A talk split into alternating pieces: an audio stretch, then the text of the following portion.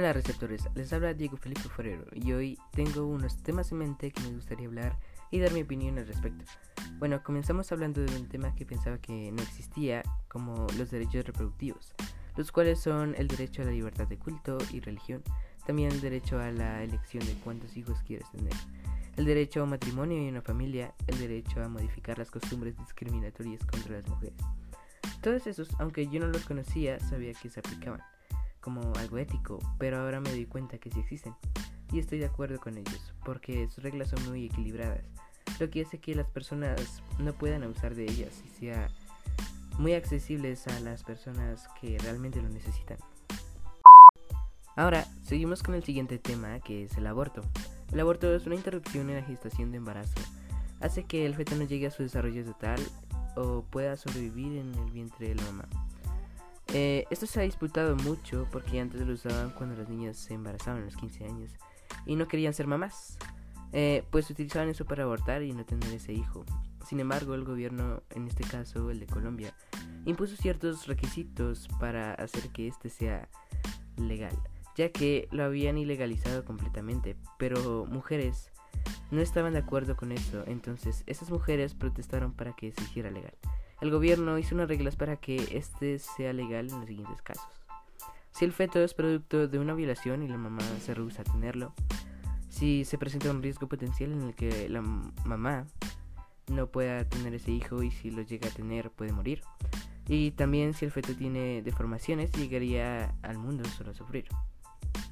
En mi opinión esto es muy equilibrado porque si alguien viola a una mujer, ella no no puede que tenga los recursos suficientes para poder mantener al niño, y menos si se trata de un niño el cual ella no deseo. En el caso de que la mujer pueda morir también estoy de acuerdo, porque es mejor salvar a alguien que puede seguir con su vida si el feto muere. Y si el feto tiene formaciones, yo creo que esto es mejor que si sea abortado, porque puede que en años posteriores su salud pueda verse afectada y no llegue a su desarrollo total.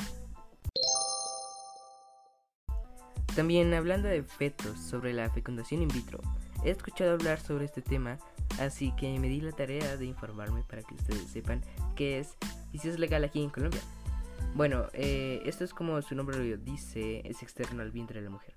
Se hace en un laboratorio donde el óvulo es extraído del vientre de la mujer y el espermatozoide es donado o de la pareja.